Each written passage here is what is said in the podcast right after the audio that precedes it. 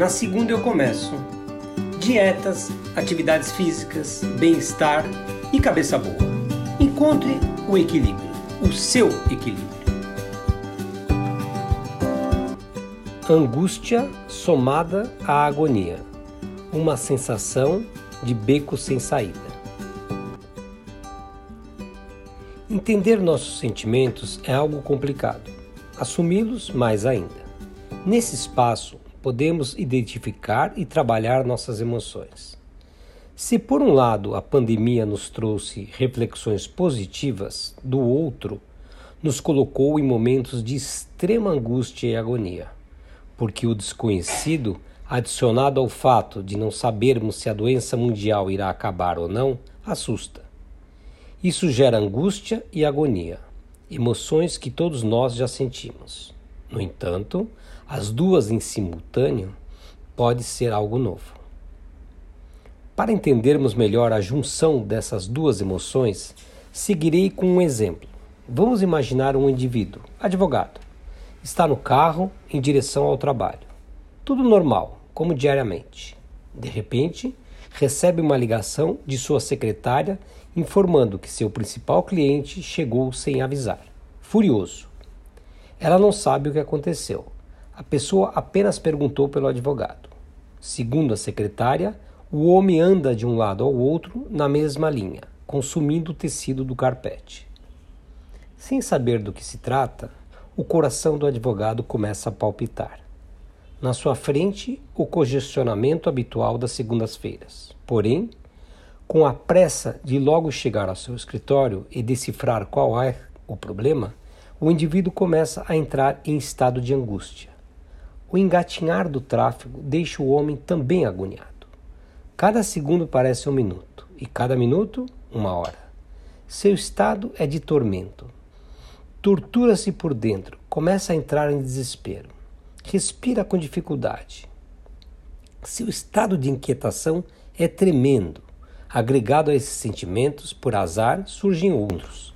O indivíduo tem uma sensação de fim, como se fosse morrer. Começa um mal-estar físico, enjoo, náuseas. Sente-se como um mendigo de pés descalços, sem destino, com frio e calor ao mesmo tempo. Uma forte dor de estômago parece uma pedra tomando conta de todo o seu abdômen. Seu estado de afobação faz abandonar seu carro em cima da calçada. Corre a pé até o escritório. Pausa.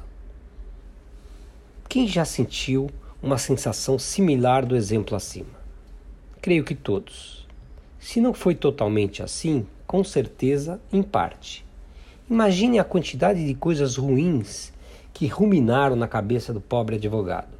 Seu principal cliente poderia estar furioso porque o processo foi perdido sem que ele soubesse. Ou pior, seu cliente vai mudar de escritório. Retornemos à história. O advogado chega no escritório e sugere que seu cliente entre na sua sala. Com apreensão, pede ao homem dizer o que deseja. Para sua surpresa, seu principal cliente diz que sua mulher pediu a separação e ele precisa de um advogado de família. Mesmo sabendo que o escritório não atende casos como esses, por confiar demais no seu advogado, pede que ele o acompanhe no processo. Todo sofrimento em vão. Portanto, quando a angústia vem com a agonia, a melhor coisa que podemos fazer é vivenciá-la. Como? Pode me perguntar. Direi o que eu faço. Geralmente, espero chegar o fim do dia, desligo as luzes e coloco uma música clássica. Procuro ficar em silêncio, de olhos fechados, esperando o sono chegar. Se não consigo dormir, tento não me afobar. Detalhe: desligo meu celular e não faço nenhuma atividade além de escutar a música e respirar. Aos poucos, me acalmo. Pensamentos negativos são substituídos por positivos e consigo adormecer. Quando algo parecido acontecer com você, minha sugestão é de que procure entender os seus sentimentos e os aceite. Depois, ache sua própria maneira de se acalmar e sair do desagradável estado de beco sem saída. Aproveitando, dê uma olhadinha no meu blog e veja outras sugestões na segunda eucomeco.com.